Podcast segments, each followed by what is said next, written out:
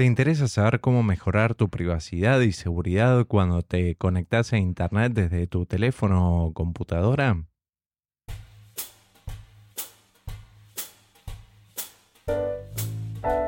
Soy Gustavo Ibáñez y te doy la bienvenida a un nuevo episodio de Cool Copetins Podcast.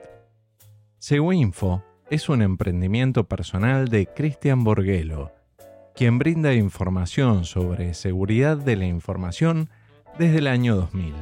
Uno de sus proyectos es blog.segu-info.com.ar y lo puedes encontrar también en redes sociales como Twitter, Facebook, LinkedIn y Telegram.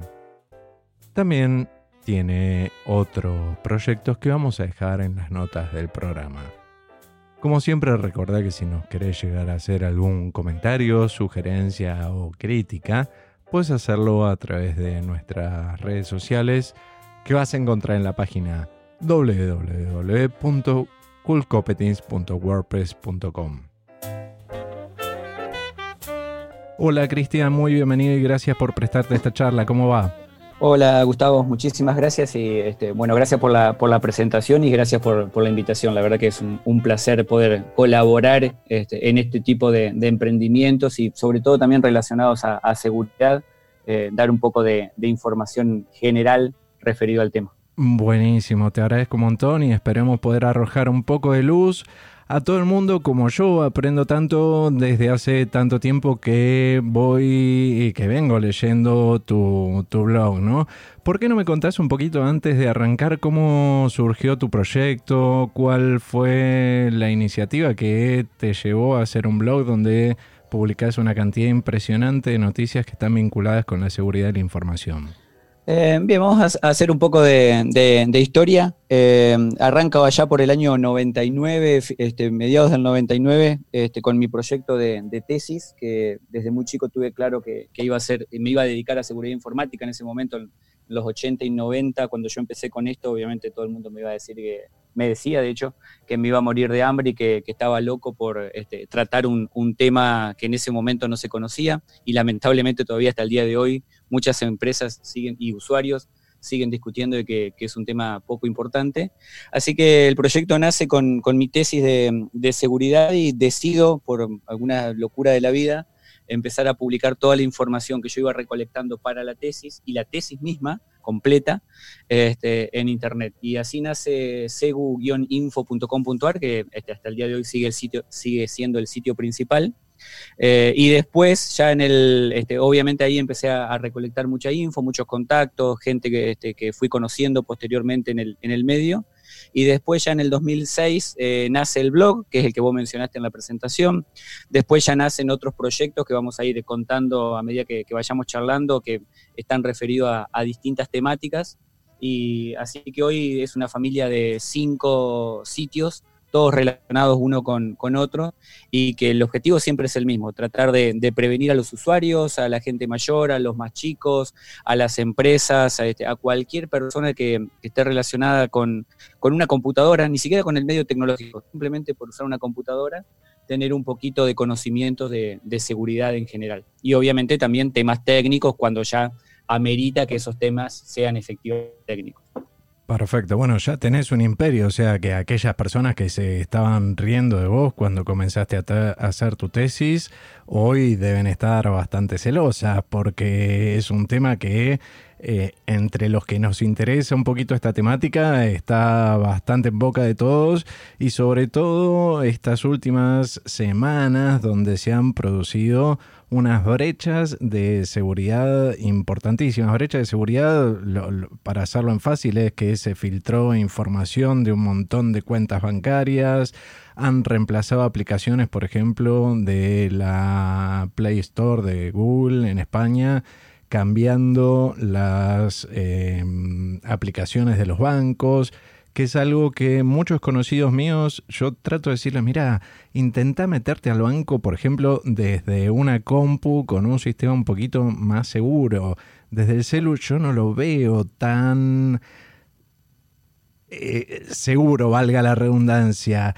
¿Cómo, ves esto arrancando un poquito por, por lo que más usa la, gente normal hoy eh, desde el celular? ¿Lo ves como un medio seguro para hacer este tipo de operaciones, por ejemplo, u otras que vos consideres? Sí, eh, eh, hay varios, este, varios temas para, este, para tratar ahí. Digamos, primero, este, contestando la primera pregunta que me hacía de que este, los que se reían no se ríen más, sí, se siguen riendo igual. O sea, son, todos amigos, así que me siguen tratando de. Este, saben que, que, estoy medio loco por el tema y que, este, que soy recontra fanático, así que se siguen riendo igual, lo cual me, me parece muy bien. Este, porque de, de, hay que reírse en la vida. Este, y pero ahora, te consultan. Sí, bueno, por lo menos ahora, exactamente, por lo menos ahora me consultan. Antes me trataban de loco, nada más ahora me tratan de loco y me consultan. Después no me hacen caso, pero este, ese, ese, es otro tema. Bueno, ahí ya queda en el otro, pero no importa. Este, volviendo al, al tema de, de, un poco de la seguridad de este, la fuga de información, sobre todo. Em, una de las cosas que, está pasando mucho hoy es que para los que somos un poco más paranoicos, digamos, y que buscamos proteger la, información de manera adecuada, que sé yo, utilizar un medio cifrado, este, entrar a un sitio y fijarme que el sitio efectivamente sea el sitio correcto, ver dónde voy a poner mi tarjeta de crédito, o sea, cosas mínimas que por ahí este, a lo que los hacemos nos tratan de paranoico, pero que deberíamos hacer todos. Em, una de las cosas que está pasando hoy es que por más que nosotros cuidemos nuestra información, esa información después se almacena en algún medio inseguro, por más segura o, que consideremos la empresa, este, se almacena en un medio inseguro y finalmente después alguien, este, ya sea por error o por omisión o, efectivamente porque hay algún ataque planificado, eh, se termina haciendo con esa información y termina accediendo a los datos que yo quería cuidar de, este, de forma apropiada. Bien, incluso yo leí que empleados descontentos que se han ido de algunas empresas se hicieron con la base de datos de los clientes de esa empresa o de los usuarios y dieron a conocer información confidencial, ¿no? Claro, exactamente. Ahí, están todos los, escenarios posibles. O sea, está el, más negro de todo, que sería el, escenario de que un atacante o una organización este, planifica un ataque y termina, en vez de robar plata, termina robando una base de datos y termina robando información, que finalmente después convierte en plata, porque la realidad es que el mercado de, datos personales hoy es muy grande y lo que buscan los delincuentes son esos datos para venderlo en el mercado negro. Entonces ese sería el peor escenario. Y después están todos los grises en el medio, que es, como decís vos, este, un empleado descontento, ya sea porque se levantó mal un día o porque necesitaba plata porque se enteró que su esposa este, iba a tener un hijo y necesitaba plata, o porque se enojó que al compañero le aumentaron el sueldo y a él no, por el motivo que sea, eh, termina vendiendo esa información, robándola primero, afectando a la empresa de alguna manera y vendiéndola a esa información. Y después tenemos el, clásico ups, que yo le llamo de esa manera porque es ups, apreté una tecla que no tenía que apretar y termino eh, rompiendo algo o borrando algo o enviando algo a alguien que no se lo tenía que enviar. ¿Cuántas veces nos ha pasado de enviar un correo electrónico? Yo quiero escribir Cristian y escribo Cristian con H y se lo termino mandando a otra persona que no era el que yo se le estaba este, esperando enviar. Entonces ahí tenemos con un correo electrónico depende de lo que estés mandando. Bueno, puede llegar a ser eh, complicado o no, pero eh, me parece el ups en las empresas eh, con, este filtrado de datos que vos me comentabas, ¿es algo muy frecuente? Eh, sí, lamentablemente sí, porque hay, hay, una barrera muy grande que por ahí que los que trabajamos en seguridad, digamos, y los que somos más paranoicos referido a eso, a veces nos cuesta entender, o los que somos más técnicos, que tarde o temprano eh, en la organización tenemos que trabajar con cierto grado de confianza. Hay empresas que tienen más confianza en sus empleados este, y en sus herramientas, y hay este, eh, empresas que tienen menos confianza. Cuanto menos confianza le damos al empleado este, y menos libertades le damos, obviamente quizás estamos haciendo un entorno más seguro, pero tarde o temprano algo de libertad y algo de confianza le tenemos que dar porque si no el ambiente se vuelve tan pero tan hiper cerrado.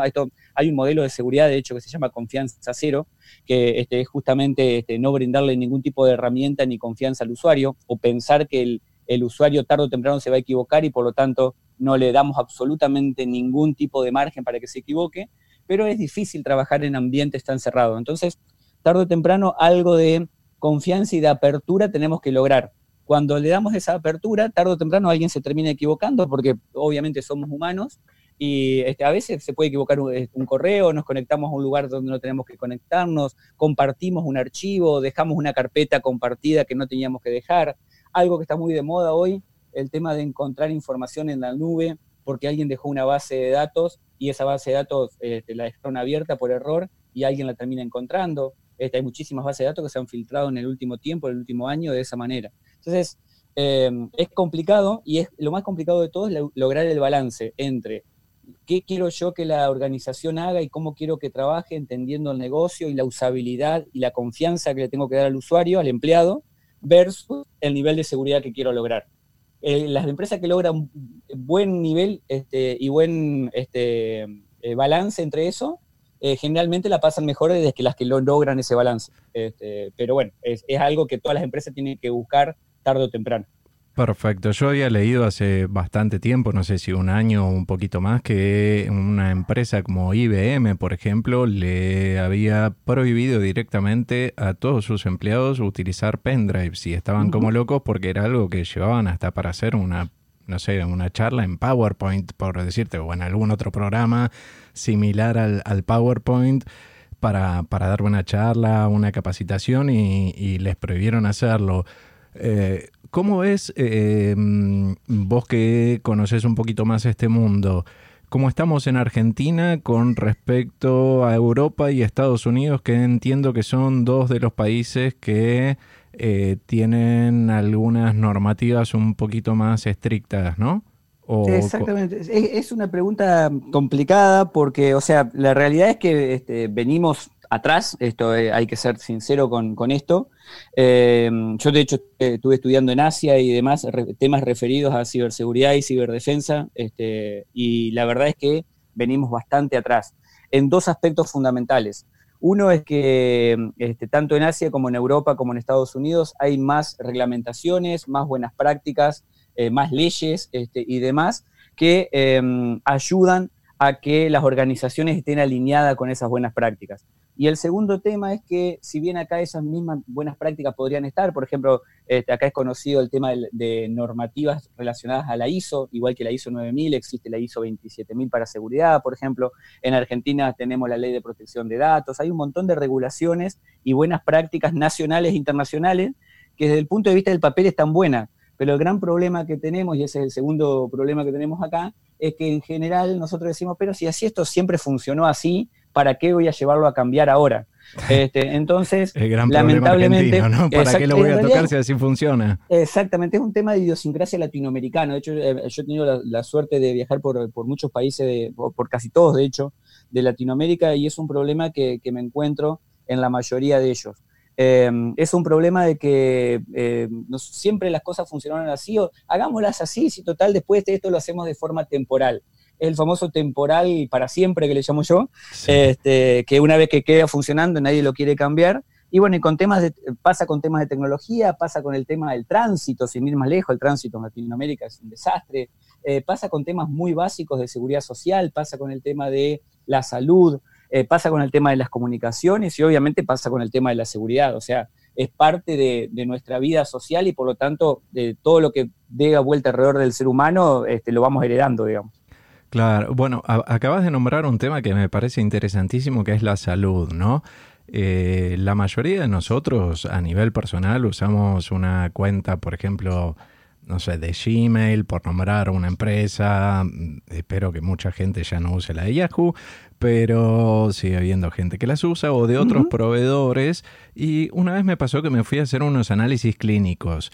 Y cuando salí me dieron un papelito y me dijeron, dame tu correo electrónico, así no los tenés que venir a buscar y te los mando por email. Y le digo, no, ¿cómo me vas a mandar esa información por email? En, claro, o sea, sin cifrar. Eh, porque yo considero que esa información es muy personal, por ejemplo.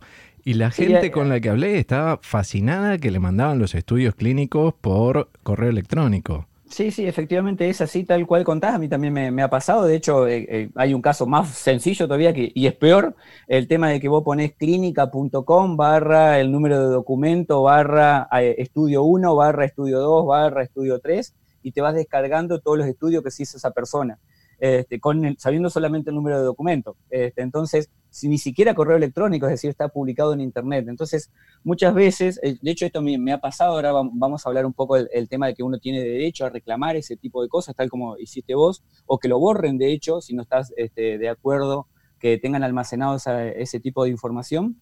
Y la verdad es que hay un, nivel de, inconsciencia y de desconocimiento de ambas partes, de parte de la persona que se hace el estudio, por ejemplo, y de, parte de los médicos, la clínica, el estudio de abogados que lleva este, este, los asuntos legales de esa clínica. A mí me ha tocado de hacer los reclamos legales para que borren información justamente de salud mía.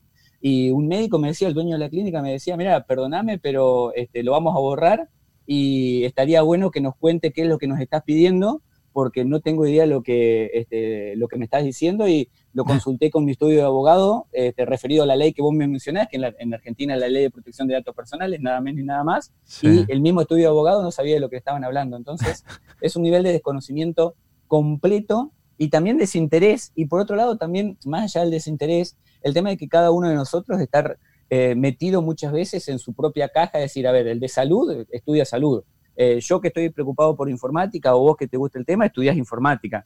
Cada uno lee las cosas que le corresponden. Entonces, es mucho pedir por ahí eh, que un médico eh, sepa sobre seguridad informática y sobre privacidad de datos. ¿Debería saberlo el estudio de abogado? Obviamente, ahí sí, este, ahí no hay forma de, Claro, pero a ver, si montaron un sistema donde vos podés recoger todos esos datos sin ir a internet, no creo que lo haya el médico, debe haber contratado una persona, un programador o lo que fuese, y ese programador le tiene que haber dicho, mira flaco, que hay una ley de protección de datos y vos no podés poner esto a la ligera, a disposición de cualquier mundo, de cualquier persona para que puedan acceder de internet sin tomar los recaudos mínimos, por ejemplo otro tema fantástico, el tema de, las empresas o los, eh, los chicos, porque yo le digo a los chicos a veces el tema de quién te desarrolla el sitio web. Y yo tengo un sobrinito que se destaca en computadora y juega bien este, a la Xbox y a la PlayStation, es un, este, es un caño. Este, entonces, dale a él que te lo haga en, este, en PHP, que te lo desarrolla en media hora. Y probablemente lo haga en media hora, pero después no le vayas a pedir que eso tenga seguridad y mucho menos privacidad de datos o protección de datos. Y lo mismo pasa con las software factories grandes, también me, ha tocado, yo doy clase de desarrollo seguro y en general alguna de las primeras preguntas que, este, que hago es si conocen leyes relacionadas a la protección de datos, más allá de, la seguridad informática. Y en general los desarrolladores, el 99% o 9 de cada 10, este, no lo saben, este, no, no tienen ni idea de lo que le estoy hablando. Entonces, ese es otro gran tema también. En general, vuelvo a lo mismo de antes. Nos eh, tratamos de profundizar sobre temas que no son eh, que no son conocidos o que nos gustan. Entonces vos le mandás a un programador, a mí yo también soy programador, este, programé durante mucho tiempo, y anda a mandarlo a leer una ley. Imposible que lo haga, absolutamente imposible, este, aunque sean leyes que, después le sirvan a ellos para defenderse. Este, entonces, eh, hay lamentablemente, o por suerte, no lo sé, eh, es el tema de que seguridad de la información o ciberseguridad o como quiera llamarlo, toca demasiadas cosas. Toca el ámbito social, toca el ámbito de la salud, toca el ámbito de todo lo que es IT, comunicaciones, por supuesto. Entonces, es cada vez más y en cada vez, cada cosa que nosotros tenemos, eh, un dispositivo celular o un dispositivo de comunicación o una computadora, tendríamos que estar hablando de seguridad. Por lo tanto, está 100% metida en nuestra vida. El tema es que no lo sabemos. Lo mismo pasa cuando tenemos una cámara en nuestra casa, eh, cuando tenemos un dispositivo, eh, qué sé yo, un aire acondicionado que podés manejar a través del teléfono celular. ¿Y qué sé si yo a ese aire acondicionado no se puede meter alguien a través de ese aire? Este, entonces, lamentablemente es un tema que hoy por hoy toca todos los ámbitos de, la vida y no somos conscientes de eso. La realidad es que no lo somos. Bien, acabas de mencionar los teléfonos celulares, que es uno de los dispositivos que la mayoría de las personas está usando hoy mucho más quizás que una computadora, al menos que sea en el ámbito laboral. A mí me llamó muchísimo la atención, por ejemplo, en las últimas elecciones, donde cuando fueron los camiones a... No, no me estoy metiendo con nada de, temas políticos ni nada. Los camiones a recoger las urnas iban comunicándose por WhatsApp. Me pareció una locura eso, o sea, a nivel de eh, seguridad, no sé, o sea, tenés eso y tenés el otro que la misma gente técnica, o sea, los delegados técnicos que había en cada escuela, eh, también se estaban, se comunican por ese medio. De hecho, cuando fueron las elecciones este, que se hizo con voto electrónico acá en, este, Capital Federal, que se utilizaron las máquinas de, votación, eh, los técnicos, y esto me, consta porque me lo han contado gente que, estuvo relacionado con el, con el proceso, eh, y todos los técnicos se intercambiaban las claves que se utilizaban dentro de las computadoras este, de voto electrónico, eh, se intercambiaban por WhatsApp también. O sea, Este, más allá de que obviamente no, no soy ningún ah, eh, este, amante de, WhatsApp, de hecho yo no, no, uso WhatsApp, es una cosa que, siempre, los que se reían anteriormente se siguen riendo por eso también, este, no, no soy usuario de, WhatsApp. Em, una cosa que más allá de que uno puede confiar o no, que particularmente no, no lo hago en, el medio de comunicación que es WhatsApp, hay un tema también eh, referido a la parte este, política del país. O sea, nosotros estamos poniendo en manos de una empresa privada este, que tiene sus pies este, en un país extranjero, estamos poniendo información sensible que afecta directamente a los ciudadanos de, este, otro país. Entonces, de hecho, hay, em, hay organizaciones hoy gubernamentales que todas sus comunicaciones pasan a través de, de WhatsApp. Y uno puede decir, bueno, perfecto, vos estás pasando todo lo que es eh, una política de Estado o la definición de una secretaría o cualquier tipo de definición política relacionado al país, independientemente del partido, porque esto lo hacen en todos los partidos, lo está poniendo en manos de eh, una empresa privada que aparte se caracteriza justamente por un nivel altísimo de almacenamiento de datos y de manipulación de datos. Si bien, lo, recordemos que, las elecciones de Estados Unidos. Sí, recordemos que WhatsApp es propiedad de Facebook hace un montón de años y es una de las empresas más sospechadas de eh, hacer un mal uso de la información de sus usuarios por ser suaves, ¿no? Yo siempre propongo un ejemplo para el que me dice que por qué no uso Facebook y por qué le tengo tan eh, perdón, que no uso WhatsApp, este, por qué le tengo tan poca confianza. Hagan un experimento muy simple, hablen con una persona, con un amigo, en contacto, con quien quieran, de un tema que no hayan hablado nunca, de un producto o de un servicio o de un lugar del cual no hayan hablado nunca entre ustedes, que nadie sepa este, manden un par de mensajes por WhatsApp y después vayan a su perfil de Facebook y esperen un par de horas. Van a ver que eh, inmediatamente después le empiezan a aparecer promociones de ese lugar, de ese servicio o de ese producto en Facebook. Esa es la respuesta muy sencilla a la pregunta de si se leen las comunicaciones que nosotros estamos teniendo o no. Obviamente, no hay una persona, porque siempre me preguntan, no, ¿quién le va a interesar lo que yo estoy escribiendo? Obviamente que no hay una persona de Facebook, no está Mark Zuckerberg leyéndonos las comunicaciones, pero sí hay un robot que continuamente, una inteligencia artificial, que continuamente está aprendiendo de nuestros gustos para posteriormente vendernos algo. O sea, Facebook, Google, eh, Twitter este, y demás, eh, se mantiene, esto no estoy contando nada este, eh, confidencial, se mantiene justamente por el tema de la publicidad que nos hacen a nosotros y las cosas que nosotros terminamos comprando. Totalmente. Vos sabés que yo tengo un, amigo justo que le pasó algo que vos me acabas de comentar. Él vive en La Pampa, cada tanto se va los fines de semana a visitar a la familia y estaba llegando a La Pampa y le empezaron a saltar a mensajes de Google porque tenía el GPS activado.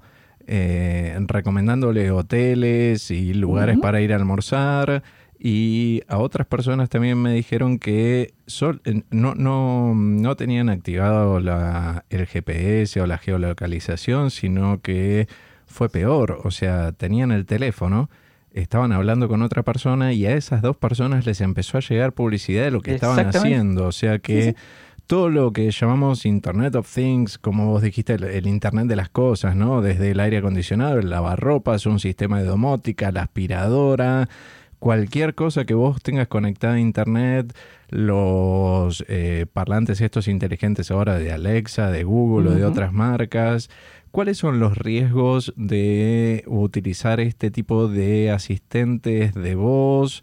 Em, a ver, hay países donde no hay persecución eh, por ideologías políticas y hay países donde sí y es complicado lo que puede llegar a pasar, como por ejemplo China, donde es un régimen autoritario. O, más cerca, Venezuela. Sí, en Venezuela también y puedes tener un problemón por eh, eh, porque te estén monitoreando las comunicaciones. De hecho, hoy estaba leyendo que en España están discutiendo sobre aprobar una ley para que puedan pinchar todas las comunicaciones sin orden judicial por las dudas. Sí, este, o sea, el, problema principal, o sea, hay dos temas. Uno es el tema técnico, volviendo también a, eh, es exactamente el mismo tema de la discusión de WhatsApp de recién. Un tema es técnico. ¿WhatsApp encripta todas las comunicaciones de punto a punto? Sin duda, yo creo que sí, que efectivamente lo hace. Pero eso no significa que no tenga la potestad y que no tenga la capacidad como para de todos modos tener conocimiento de las comunicaciones que pasan a través de su red. O sea, es totalmente naive, inocente pensar que, no lo hace. De hecho, los experimentos estos que estábamos comentando recién son una prueba fehaciente de que efectivamente es así. Bueno, totalmente. a, mí me ha, a mí me ha pasado de, gente que eh, yo lamentablemente WhatsApp no me gusta, pero lo tengo que usar porque hay personas eh, que por trabajo es el único que tienen. Intenté que usen otras herramientas, pero me dicen, ¿qué es eso? No jodas, usa WhatsApp.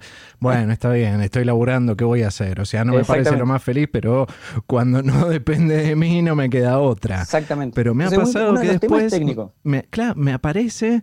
En, Facebook, que no suelo entrar, entro desde la computadora nada más y cada mucho tiempo, eh, me aparece como sugerencia de amistad una persona con la que yo intercambié algunos mensajes de WhatsApp. Exactamente. Entonces, es, lo que está diciendo vos que la privacidad ahí se fue al demonio. Exactamente. Y el otro tema justamente es la, privacidad. Este, una cosa que lamentablemente la mayoría de nosotros no somos conscientes de lo importante que, que son los datos que nosotros, este, que nosotros manejamos, que son nuestros. Una cosa curiosa que yo siempre comento es que a veces le digo a los alumnos también este, y demás, o cuando doy charlas generales de este tipo, mencionen 10 características por las cuales ustedes se consideran únicos. Y generalmente las personas no son de nombrar, no, no saben nombrar más de cuatro o cinco características por las cuales se pueden llegar a considerar únicos. Ejemplo, la voz, sin ir más lejos. Este, o obviamente todas las características biométricas sin duda. Pero después no salen de, este, de ahí. Y una cosa particular, justamente que, almacena tanto Facebook como, este, Google, es que este, tranquilamente puede llegar a tener más de 300 características que nos identifican unívocamente.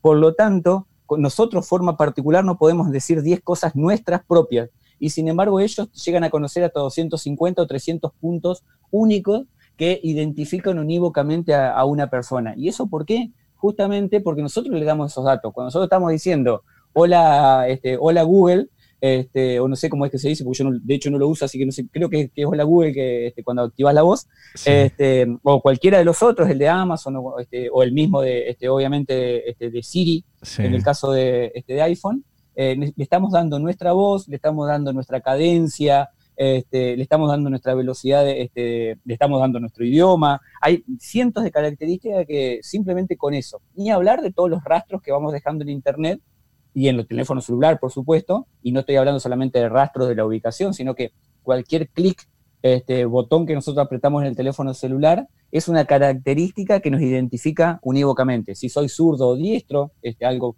muy sencillo de determinar, eh, la altura que tiene una, persona, para, por ejemplo, sabiendo eh, a qué altura lleva en el bolsillo el teléfono, puedo saber perfectamente qué altura tiene la persona, la velocidad de tipeo, o sea, hay cientos de características que se pueden almacenar.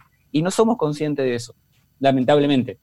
Obviamente las empresas sí lo son y por eso es que eh, están en la posición que están de ventaja respecto a nuestra vida personal. Y explotan todos esos datos que nosotros inocentemente en algún momento quizás les dimos o desde el desconocimiento, ¿no? exactamente. Em, ¿Qué Acá eh, hay un, balance que yo siempre hago entre seguridad y comodidad, porque por ejemplo, reconozco que no es lo mejor desbloquear el teléfono con la huella digital, sino con una clave que yo puedo escribir, pero la clave que yo tengo es larga, porque es una clave segura, o sea, si pierdo el teléfono, ese teléfono después de un par de horas se bloquea eh, y, la única forma de descifrarlo es poniendo mi clave, más allá que, bueno, hay otras medidas de seguridad que implementé que lo puedo borrar el contenido y un montón de cosas, pero independientemente de eso, ¿a qué me expongo usando la huella digital y cómo hacemos un intermedio entre comodidad eh, y seguridad? Porque convengamos que si tuviese que escribir la clave que yo tengo de 20 caracteres o de 30 con 7 palabras, por ejemplo, estaría media hora para poder responder un mensaje de cualquier aplicación, por más segura que sea. Exactamente, sí, ahí volvemos al tema que decíamos antes, el tema de, la, usabilidad versus la seguridad. De hecho, este, volviendo al tema de la tesis que hablábamos al principio, el primer tema justamente de la tesis que, que escribiera, justamente la, discusión que sigue hasta el día de hoy y que sinceramente creo que es muy difícil de solucionar, de usabilidad versus, este, versus seguridad. Eh, obviamente, este, el tema de, de la biometría es algo que nos está facilitando muchísimo la vida, ya sea este, la, identificación de la cara, por ejemplo, poniendo la, cámara delante de nuestra, de nuestra cara, o la huella digital para desbloquear los teléfonos, em, sin duda es una ventaja enorme. em, que referido, eh, comparándolo con la clave que mencionabas, por supuesto, excepto que sea un pin de 4, que por ahí lo tipeamos rapidísimo, em, sin duda tiene muchísimas ventajas. La desventaja por ahí este, que tenemos este, está relacionada a dos aspectos. Uno es puramente técnico, que es que em, los teléfonos hoy no tienen todavía eh, la capacidad de procesamiento que puede tener un dispositivo biométrico dedicado para eso. Es decir, la huella digital que yo te voy a tomar en el teléfono no va a tener las mismas características de seguridad que va a tener, por ejemplo, un lector biométrico que voy a utilizar en una puerta este, o en un banco cuando quiero entrar. Entonces, es un tema puro y exclusivamente que esto se va a lograr este, con la evolución y la madurez de la tecnología. Yo creo que en dos o tres años más, eh, realmente el nivel de seguridad que van a tener los dispositivos va, a ser este, muy, muy alto. Lo mismo con la cámara, por ejemplo una, este, una cara que se toma con la, con la cámara de un teléfono celular hoy no es lo mismo que lo que puedo tomar con una cámara que fue hecha para eso, este, con ese objetivo. Este, pero creo que es un tema tecnológico que le falta un poquito de madurez y que vamos a lograrlo rápidamente. Em, y por el otro lado, las ventajas que logras, eh, referido sobre todo a la velocidad, sin duda son, este, son altísimas. Por lo tanto, creo que todo va hacia eso. Em, por lo menos en el, tema del, teléfono celular. Yo creo que hoy seguir utilizando una clave es totalmente, para cualquier cosa, es totalmente impráctico. De hecho, el mismo autor de que algún día se le ocurrieron las claves allá por el año 90, él mismo ha declarado que en su momento era una buena idea y que hoy ya no aplica para el mundo actual. Así que es algo que, que nos vamos a tener que ir acostumbrando, que las claves van a ir desapareciendo, va a ir evolucionando, van a ir apareciendo métodos más novedosos, este, sin duda, así que creo que ese tema tarde o temprano lo vamos a tener solucionado. Acá me das pie para mencionar un método de seguridad que a mí me parece muy bueno y que también, eh, por lo menos la gente que conozco yo, que son usuarios normales, te digo, eh, no implementan, que es el eh, segundo factor de autenticación. El segundo factor sea físico, eh, como por ejemplo con una YubiKey, que es una marca muy conocida, que es una especie de pendrive, llaverito, que vos le podés enchufar a tu teléfono, a tu computadora, eh, y te va a permitir loguearte o acceder a cierto tipo de información que vos podés tener cifrada ahí adentro o con otros programas que son por software tipo Google Authenticator, eh, Auti y otras más. ¿Les ves em, a estas herramientas alguna ventaja en cuanto a la seguridad? ¿Que ¿Crees que, que refuerzan un poquito más? Bueno, son, creo que es un paso intermedio. Yo creo que el doble factor hoy es un paso intermedio al, uso final de la biometría de forma definitiva, digamos. O sea, justamente por lo que decía hoy, como la biometría todavía no está ampliamente extendida, no tenemos los dispositivos todavía, porque no le puedo pedir a toda la gente que tenga un dispositivo de última generación para reconocer la huella biométrica. Mm. Por lo tanto, este, el doble factor creo que es, eh, hoy es fundamental. Eh, para mí es una de las medidas más importantes este, creo que una de las medidas más importantes hoy, sin duda, es el doble factor, este, mucho más importante incluso que un antivirus hasta el día de hoy, hasta eso me, animo a decir. Eh, yo todas mis cuentas, por ejemplo, este, tengo, y tengo cientos de cuentas, las uso con, doble factor de autenticación, este, básicamente para aquellos que no estén este, en el tema, tal como explicabas recién Gustavo, la, la idea es que si yo me quiero loguear a un banco, me quiero loguear a Facebook, pongo mi clave, que puede ser trivial o puede ser una clave de 80 caracteres, no importa. Y este, una vez que eh, la clave está correcta, que se verificó que es correcta, tengo que ingresar un segundo factor que generalmente se le denomina token, que puede ser un número de 4 o 6 dígitos, que lo voy a generar con una aplicación que tengo en el teléfono celular o que me puede llegar por SMS o que lo puedo tener conmigo, como puede ser una tarjeta, como puede ser un dispositivo electrónico, o puede ser un dispositivo USB, como el que mencionabas también vos recién, de YubiKey, que este, de hecho YubiKey lo, lo, usa Google de forma universal para todos sus empleados, están obligados a usar YubiKey para loguearse en su computadora, es una idea también de la diferencia abismal que tenemos con empresas de afuera, volviendo a la pregunta anterior.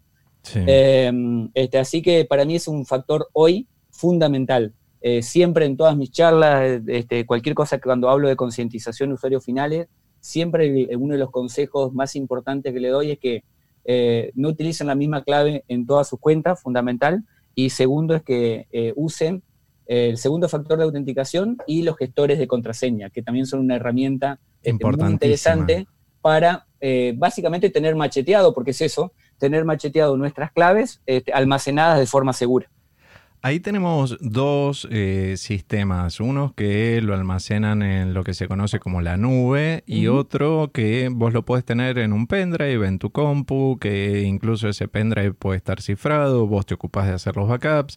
Eh, personalmente es el tipo de gestores de contraseñas que uso yo porque además puedo generar claves con el método Diceware, que es uno de los considerados como uno de los más seguros hasta el momento, darle la longitud de caracteres que yo quiero, o muchas veces también hay algunos sitios que me limitan la cantidad de caracteres que puedo poner en la contraseña. en Argentina hay muchos. Sí, sí, sí, muchísimos que te dicen, no, flaco, hasta 8 caracteres tiene que ser. No, pero yo quiero uno de 20, no uno de 8. Pero bueno, eh, eh, independientemente de todo eso, eh, sabemos que la nube termina siendo la computadora de otra persona o una empresa, ¿bien? Entonces, en tu experiencia como gestor de contraseñas, yo lo veo, por ejemplo, como más de vuelta, yendo a la usabilidad, más como, por ejemplo, usar algo tipo One Password, Last Password, donde vos le pones un plugin o un add-on a tu browser, eh, el programita que usas para navegar por internet, accedes, pones una sola clave, te detecta automáticamente, te llena el campo de usuario y tu clave. Y en cambio en el otro vos ya tenés que poner tu clave, buscar la cuenta, eh, abrir la página web, realizar la autoescritura y todo eso. ¿Cuál, ¿Cuál es el método bajo tu punto de vista más seguro? Eh, es, complicada la, pregunta. O sea, más seguro para mí, este, obviamente, es el, método frío, digamos, el que yo, de hecho, el, que yo uso lo tengo solamente en, este, un USB o en una computadora, mis claves, y yo me encargo de vacapearlo. Este, una vez por semana tengo la, política este, interna mía de que copio ese documento, ese archivo, en realidad no es un documento, es archivo, este, a todos mis dispositivos, a mis máquinas y eh, al teléfono este, celular. Eh, obviamente, desde el punto de vista de, seguridad, parece lo mejor. Tiene la gran contra de que si alguien me roba el dispositivo o alguno de los dispositivos, va a tener acceso inmediato al archivo. Obviamente va a tener que saber la clave maestra, que obviamente no es 1, 2, 3, 4, 5, es 1, 2, 3, 4, 5, 6. pero va a tener que romper esa clave o tener que lograr abrir el archivo de alguna manera, lo cual obviamente no es trivial ni muchísimo menos, pero en principio es un punto débil que tiene ese método. O sea, si me roban el dispositivo físico, potencialmente tendrían acceso este, al, archivo. Eh, y desde el punto de vista de usabilidad no es lo mejor, eso yo obviamente soy consciente de eso, quizá para un usuario que, este, lo mismo que las claves biométricas de antes, que lo quiere rápido y no tiene que, se olvida de hacer los backups o no se va a acordar de, copiarse el archivo a todo su dispositivo, el, método de tenerlo sincronizado 100% en la nube es lo, es lo mejor. Obviamente ha, habido este, algunas fugas de información relacionadas a las, dos empresas, de hecho, que vos mencionaste. Este, las voy a mencionar a las empresas porque OnePassword este, y LastPassword este, son este, herramientas sumamente conocidas y que son recomendadas sin, sin duda. Y en el otro caso que mencionaba recién de no tenerlo en la nube es KeepAs, KeepAs. Este, es fácil de acordarse porque en inglés significa cuida tu culo, literalmente, significa eso, KeepAs. Este, entonces es este, una muy buena solución gratuita, es open source, muy recomendado. Y obviamente respecto a la nube hay algunos problemitas porque si alguien accede a la nube de esas empresas en particular, podría acceder a todas las claves de todos los usuarios que confiaron en, ese, en esa empresa. Eh, esto ha pasado un par de veces, pero obviamente esos archivos han estado encriptados, o sea, las empresas dentro de todo de este tipo de cosas lo cuidan, porque saben que están cuidando las claves de los usuarios, y si bien tuvieron acceso a las bases de datos, lo cual no es menor, ni mucho menos, eh, no tuvieron acceso a las claves de los usuarios finales porque esas claves estaban encriptadas. Pero bueno, cada uno de vuelta a lo mismo usabilidad versus el grado de, de paranoia que tengamos. Este, cada uno después sabrá hasta dónde lo quiere ejercer cualquiera de los dos. Perfecto. Por ejemplo, vos eh, me imagino que home banking desde el celular no, no haces.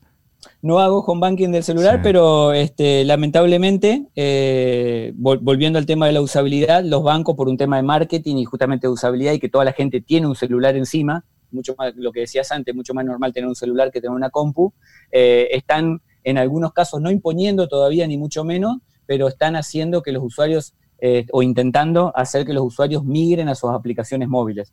Y a mí me toca todo el tiempo evaluar esas aplicaciones y a veces son aplicaciones que están muy bien desarrolladas, allá localmente o afuera, y hay otras veces que uno se agarra la cabeza diciendo, el usuario final tiene que utilizar esto, y bueno, hay de todo. Este, eh, hay billeteras digitales hoy que funcionan, hay bancos de hecho, 100% digital que hoy funcionan solamente en el teléfono celular.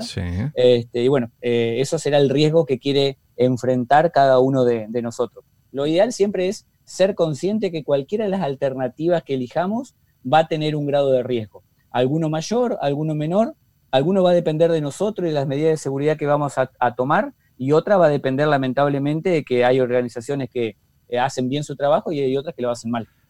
Bien, eh, con respecto a eso, por ejemplo, yo tengo la no, tengo un teléfono smartphone porque no me queda otra, porque yo tendría uno de tapita si fuese por mí todavía, eh, porque uso sombrero de lata un poco en estas cosas, pero yo veo que muchísima gente instala aplicaciones o apps a, a lo pavote y sin saber eh, de dónde vienen, o sea, cuál es el origen, quién las hizo, y ni siquiera ven los permisos que les está pidiendo esa aplicación cuando las está instalando. Por ejemplo, me ha pasado de, instalar una aplicación para seguridad que quería acceder a mis contactos y yo le dije que no, no, no la instalé directamente porque no tiene por qué una aplicación para cifrar archivos acceder a mis contactos, por ejemplo. Es algo que yo no quiero compartir.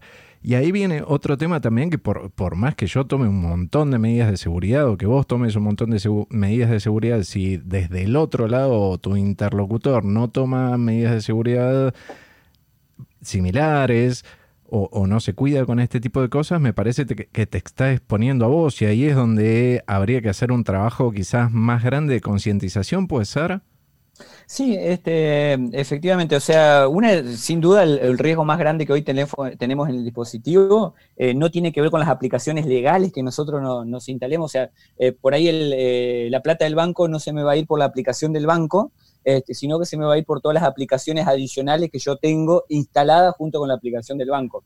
Entonces, si yo estoy buscando WhatsApp para instalármelo y hay 80 versiones, este, 80 cosas distintas en el Play, que aparecen de, este, de WhatsApp, ¿cómo sé cuál, de, este, cuál es la verdadera y cuáles son las 79 que son falsas? Ese es el, desafío que tiene el usuario hoy. Entonces, obviamente, por ley de los grandes números, sin duda, probablemente le va a pegar a una de las 79 que es falsa. o, este, aquel vivo que se quiere instalar, no sé, alguna aplicación craqueada para tener acceso a un servicio de forma gratuita que vos tenés que pagar lógicamente. Exactamente. Entonces, terminamos instalando eh, o aplicaciones que no son lo que dicen, un WhatsApp falso, por decir algo, o lo mm. que mencionabas al principio de la charla, eh, en los bancos españoles estuvo pasando la última semana que este, apareció un troyano que este, uno lo veía y parecía la aplicación del banco, pero en realidad este, lo que hacía era robar justamente este, datos este, bancarios y, y, financieros. Esa es una. Y la otra el, abuso de los permisos que hacen la mayoría de las aplicaciones. Y ahí entran todas, desde las aplicaciones financieras hasta la aplicación más ridícula que, este, que se nos ocurra. Eh, de hace unos cuatro o cinco años un, un experimento bastante interesante en donde pusieron en el Play, pusieron una linterna este, para que los usuarios se lo descarguen y eh, la linterna esa pedía alrededor de 100 permisos. Ah, este, entonces uno dice, ¿para qué quiero 100 permisos en una linterna? ¿Por qué la linterna debería mandar SMS? ¿O por qué la linterna tiene acceso a mi libreta de contactos? Eh, o peor, ¿por qué tiene acceso a todos este, los archivos personales que tengo dentro del teléfono? Y la gente se los daba, o sea, fue un experimento que se hizo este, y lo único que necesitaba era el, acceso este, justamente a, la luz para, este, para prender la linterna. Y la gente se los daba porque no leemos, o sea, eso va justamente el tema de la concientización de los dos lados del desarrollador de la aplicación, y acá volvemos a tocar el tema de los desarrolladores que no son conscientes de las cosas que hacen, y de la gente que instala las aplicaciones. Y por otro lado, también a veces el tema del abuso que hay, de que si yo no le quiero dar un permiso en particular, la aplicación completa no la puedo usar. Entonces eso es medio como un chantaje, porque te dicen, si no habilitas 80 permisos, no te dejo utilizar este, la aplicación completa, por más que la aplicación necesite tres. Este, entonces eso también entra en un juego de, de tira y afloje que obviamente que termina perdiendo siempre es el usuario, sin duda.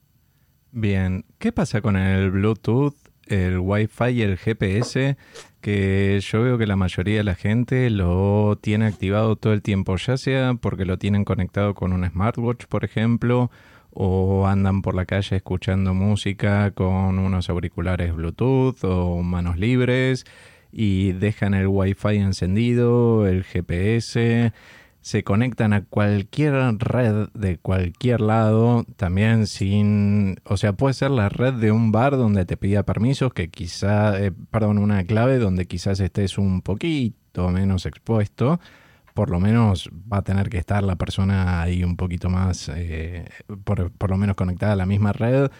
Eh, pero también pasa con, el Bluetooth, sin, si bien el, alcance es mucho menor y ese tipo de cosas, ¿qué, a, qué riesgo nos exponemos si tenemos todas estas cosas encendidas cuando no las estamos utilizando o no las necesitamos utilizar realmente? Exactamente, esto en, informática y en seguridad específicamente, o el término militar en realidad, este, se llama superficie de ataque básicamente es cuanto más grande la, cantidad de dispositivos o cosas que yo dejo abierto, más grande la superficie que tiene el atacante este, para este, llevar adelante lo, que quiere. Entonces, si yo habilito el Wi-Fi, habilito el Bluetooth, habilito el GPS y habilito todos los medios de comunicación que, este, que tiene el teléfono o la computadora misma, que también tiene los mismos, este, las mismas cosas, y la cámara, no, no es menor, y el micrófono, este, lo que estoy haciendo es regalarle, entre comillas, o dejarle disponible un montón de canales de comunicación adicional. Esto no quiere decir que sea trivial, ni mucho menos este, la comunicación o que un tercero va a poder conectarse. Pero a veces simplemente un error o a veces un ataque más personalizado, como puede ser hace poquito tiempo, pasó en una de las cadenas de cafetería más importantes este, del mundo y que tiene sus sedes acá en Argentina. Sí, em, Starbucks fue la verdecita Starbucks seguramente listo. Este, de hecho es público, no, no pasa nada. Em, lo que era cuando uno se conectaba a la red de Starbucks, la computadora empezaba a minar Monero, este, que una, este, una de las monedas, este, uno de los criptoactivos más, más conocidos. Entonces, simplemente por eso, o sea, ahí el usuario ni siquiera era consciente de eso, capaz que la computadora le iba a empezar a andar un poco lento, era lo único que iba a notar, pero alguien evidentemente se había avivado, este, se había dado cuenta que podía este, utilizar la computadora de toda la gente que iba a Starbucks este, a tomar café para minar este, una, moneda que obviamente llegaba a su bolsillo, por supuesto. Así que mm, este, siempre hay que hacer, volvemos a lo mismo, el, grado de concientización referido a eso este, lamentablemente es bastante bajo y lo ideal sería tratar de limitar un poco los canales de acceso. Yo sé que por ahí estoy este, hablando este, a saco roto porque este, no va a ningún lado lo que estoy diciendo, pero bueno, eh, volviendo un poco al, principio de la charla, este, hace 20 años que soy cabeza dura y que me, doy, me sigo dando con, con lo mismo, y a alguno, aunque parezca mentira, he convencido. Te entiendo porque a mí me pasa un poco lo mismo. Yo trato de convencer a la gente, digo, ¿para qué tenés el Wi-Fi prendido o, eh, el Bluetooth encendido si no lo estás usando en este momento? Y trato de convencerlos desde el punto de vista, mira, esto por lo menos te está gastando batería. Eh, desde, a ver, lo, lo que más los puede preocupar, si vos lo apagás, el teléfono te va a durar más la batería más allá de que estás minimizando los riesgos. Y ahí hay muchas cosas que yo no entiendo, por ejemplo, si la gente dice, ah, pero nunca me pasó nada. Lo que yo pregunto es, ¿nunca nos pasó nada o, nunca ni nos dimos cuenta de que nos pasó algo porque no tenemos ni un anti-malware en el teléfono o en la compu, por ejemplo? Sí, esa frase lamentablemente se la escucho a, la gente que, o sea, de, civil y que no los culpo y que no tienen por lo que sea hoy, no tienen por qué saberlo, pero lamentablemente también lo escucho en las empresas, en directivos, eh, y estamos hablando de directivos, ya que tienen que tomar la decisión de proteger los activos de la organización, de los empleados y sus clientes. Y es el mismo mensaje. Si a mí nunca me pasó hace 50 años que mi empresa fabrica zapatos de la misma manera, este, uso los servidores de la misma manera, me comunico con la misma gente y vendo de la misma manera, ¿por qué ahora vos me venís a plantear o a venderme un servicio? Porque a veces me lo planteas de ese lado también, porque vos me querés vender algo, es el, mensaje oculto, este, de por qué vos me querés venir a vender de que ahora me va a pasar algo. Y la realidad es que el mundo cambió, o sea, evaluar los ataques que existen hoy, evaluar la tecnología que existe hoy, evaluar los atacantes y los tipos de delitos que existen hoy, con la vara que lo medíamos en los 70, en los 80 y los 90, la realidad es que le estamos errando muy lejos este, al, planteamiento del, problema. Eh, y obviamente eso después tiene su consecuencia, que era la que hablábamos al principio, de todas las empresas que continuamente y cada vez más, antes era una vez por mes, ahora es dos veces por semana, después va a ser una vez por día, o sea, es, cada vez peor, cada vez conocemos más empresas gigantes del mercado, incluso del mercado tecnológico, que son atacadas eh, y siempre con el mismo speech. Eh, si a mí nunca me pasó nada, ¿por qué me va a pasar ahora? Tardo o temprano te va a pasar, o ya te, y lo peor de todo, lo que decías vos, ya te está pasando. Yo tengo un slide siempre que, muestro en mi charla, que es que hay una estadística mundial que dice que el 80% de las empresas han sufrido fuga de información. Yo a esa slide arriba la piso con otra que digo, este, y me hago cargo de esa, de esa frase, que es el 100% de las empresas fueron atacadas. El tema es que no lo sabemos. Claro, nunca se enteraron el otro 20% que, tuvieron un ataque que es peor, todavía. Sí, sí, sí. Eh, acá viene un tema también que, que, se nos plantea que es complejo, porque por ejemplo, viene alguien a tu casa y te dice, che, me quiero conectar a tu wifi, ¿me pasás la clave? Vos te volvés loco para, no sé, por ejemplo, poner las macadres autorizadas en el router, si es que te calentás por hacerlo, ¿no? Tener claves fuertes, cambiarlas con frecuencia y un montón de consejos que se podrían dar para eh, mejorar un poquitín la seguridad viene una persona que tiene el teléfono lleno de porquerías. Eh, tuvo el Wi-Fi, el Bluetooth activado, no sabe qué es lo que hay ahí adentro. En una red eh, es tan segura como el aparato más inseguro que se conecte, ¿no? Entonces yo estaría corriendo un riesgo enorme al darle a esa persona acceso a mi red. Sí, ahí va el tema de, vuelta. En este caso, hoy era seguridad versus usabilidad, ahora es seguridad versus gentileza. Este, siempre es seguridad versus algo. Siempre nos tenemos que pelear con alguien, eso es muy importante. Sí, este, sí ahí está el tema, qué sé yo. Bueno, en mi caso particular, obviamente yo, soy un, caso bastante extremo, pero bueno, este, ahí este, lo ideal es eh, tener una, una red separada este, para darle a esa persona. En el caso de las, o sea, en mi caso particular, o sea, hablando pura y exclusivamente de particulares, es algo totalmente optativo y que lo hago porque yo sé que soy medio friki y este, que no lo va a hacer nadie. Pero desde el punto de vista de la empresa, y ya mirando pura y exclusivamente del lado de la organización, eso no es discutible, ni siquiera es negociable. Este, es decir, si yo voy a tener invitado a la organización, que eso pasa todo el tiempo, porque las personas que llegan a mi organización se van a querer conectar, aunque vayan a una reunión de 10 minutos o que vayan a una entrevista, van a querer tener conectividad eh, entonces, en ese caso, tengo que tener una red separada por un canal que esté totalmente diferenciado del canal que usan el resto de los empleados este, normales de, la organización.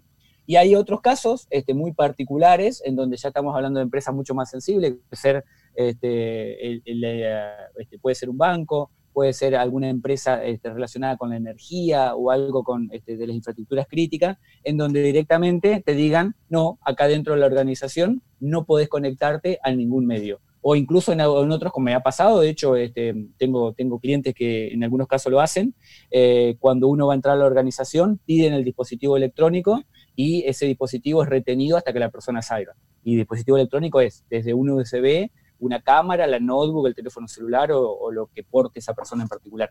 Obviamente son los menos, pero en algunos casos lo amerita. Sí, sí, porque el espionaje industrial, o sea, es algo que todavía acá por lo menos veo que no muchas empresas lo están tomando demasiado en serio, pero bueno. Con respecto a esto, también yo, yo veo que hay quizás otro inconveniente, porque nosotros eh, mm, nos podemos pelear con algún amigo, alguna amiga, algún amante o lo que fuese que viene y se quiere conectar a Wi-Fi y digo, no, no te voy a dar nada la clave Wi-Fi porque es mía, mía, mía, mía y es segura mi red. Pero yo tengo una tele que se conecta a Internet para ver Netflix, por ejemplo, o, para escuchar música o para lo que fuese y ese aparato hace un año o más que no actualiza el firmware. Entonces yo mismo estoy dejando un agujero de seguridad en mi casa.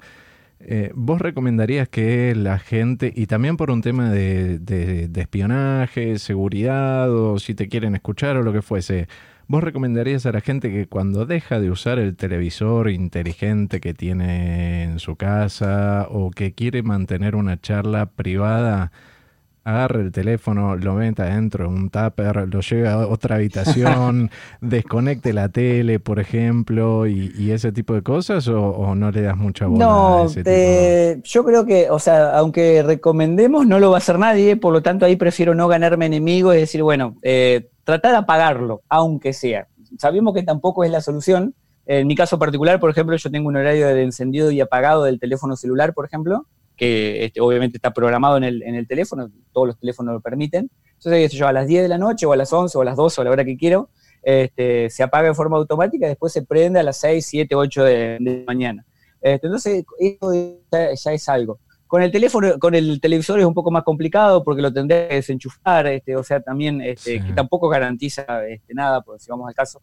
Pero eh, lamentablemente, o sea, hoy la ubicuidad y la cantidad de dispositivos que, tenemos hace este, prácticamente imposible, no imposible, pero muy difícil que, este, que hagamos todo, tomemos todas esas medidas de, seguridad. Aparte la cantidad de dispositivos aumenta constantemente, entonces capaz que desenchufo el, este, el televisor, pero me queda la aspiradora que aspira de noche, porque para, justamente para que no haga ruido y no me moleste, la tengo de noche, y la aspiradora está prendida, por lo tanto es lo mismo. Este, o el aire acondicionado, que también sería el mismo caso siempre em, algún dispositivo vas a tener conectado a internet, aunque sea el router ya va a estar conectado o la heladera, la heladera, también, exactamente. Entonces es muy, complicado este, ese tipo de, medidas de seguridad. Yo creo que ahí no, lo más interesante es decir, eh, ser consciente de que esto puede llegar a, pasar y tampoco, bueno, llevarlo al extremo de irnos a vivir una cueva, porque si no volvemos, digamos, a la, a la edad media o antes, este, y no, no es directamente estaríamos desaprovechando mucho del potencial que hoy tiene la tecnología. Entonces, eh, de vuelta a lo mismo, hay que tratar de, de lograr un balance entre las dos cosas, digo. Totalmente. El tema es que a mí me pasa que yo leo lo que vos ponés en el blog seguinfo.com.ar y, y me vuelvo loco y digo, me quiero desconectar del mundo, quiero tirar todo al demonio, no me quiero conectar más. Eh, hace un tiempo, por ejemplo, eh, el proveedor de internet me da un router eh, que es Wi-Fi también, un modem router que es Wi-Fi, pero yo compré otro porque si quería cambiar la clave tenía que llamarlos a ellos, si quería abrir un puerto tenía que llamarlos a ellos porque lo tienen bloqueado y un montón de cosas. Pero bueno, e, es un tema que, no, a medida que, voy aprendiendo me voy, a poner, me voy poniendo un poquito más loco. Exactamente.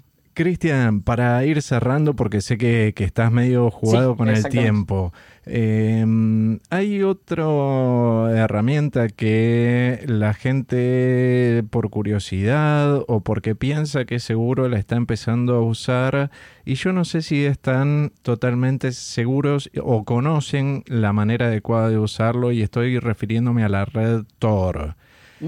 ¿Vos la recomendarías para cualquiera? ¿Y qué ventajas nos aporta y con qué deberíamos ser cautelosos? No estoy hablando para realizar actividades ilícitas. ¿eh?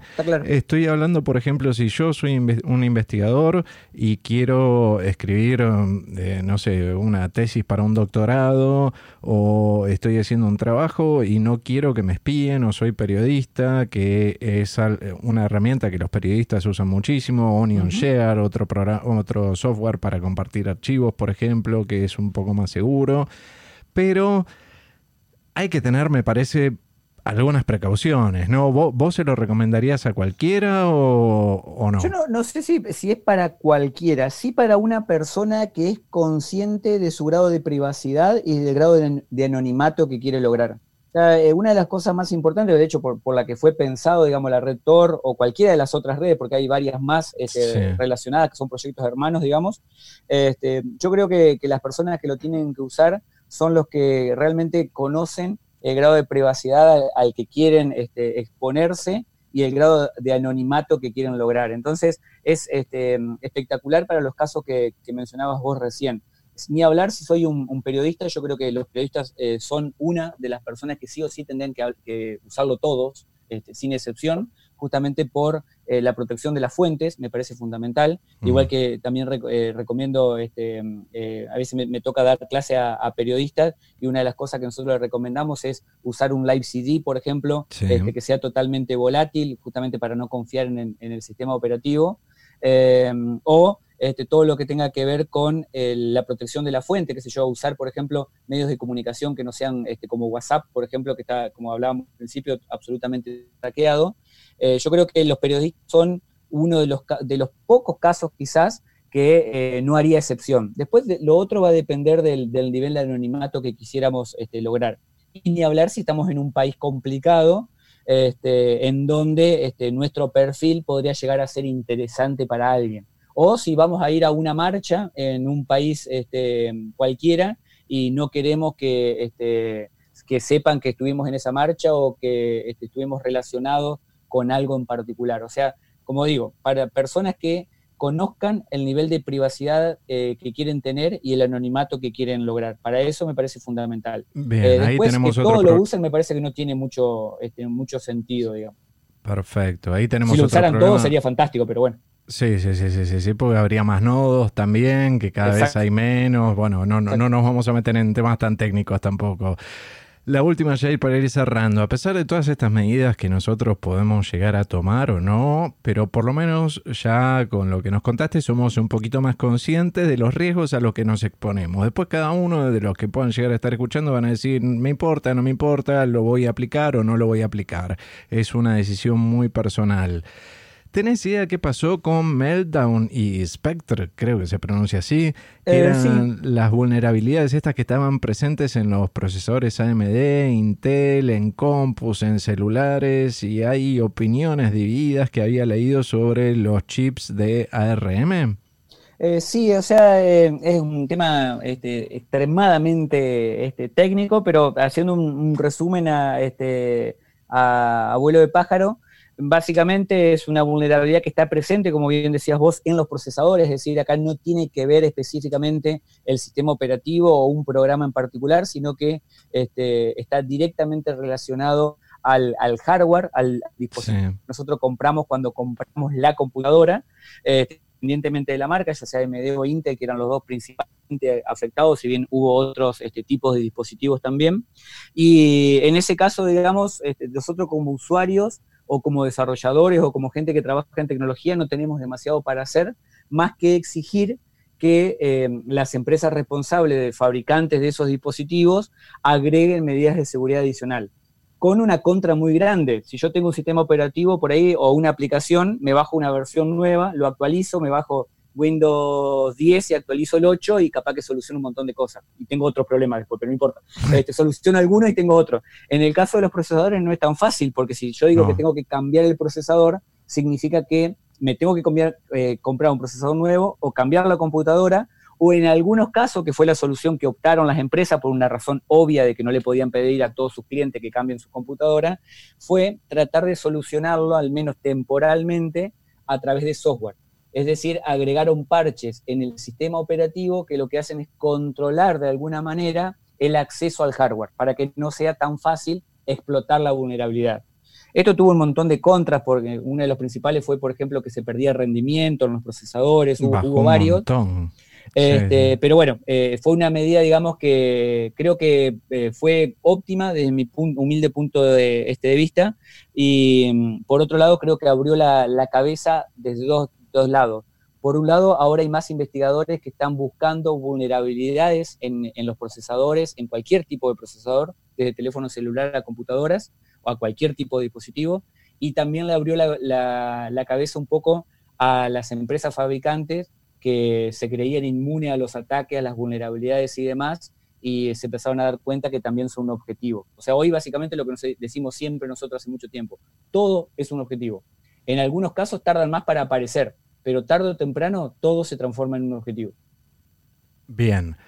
Cristian, te agradezco muchísimo por este tiempo y la conversación. Recordamos que te pueden encontrar en blog.segu-delmedioinfo.com.ar, donde ahí figuran todas las redes sociales donde estás, Twitter, Facebook, LinkedIn y el canal de Telegram, donde pones las noticias.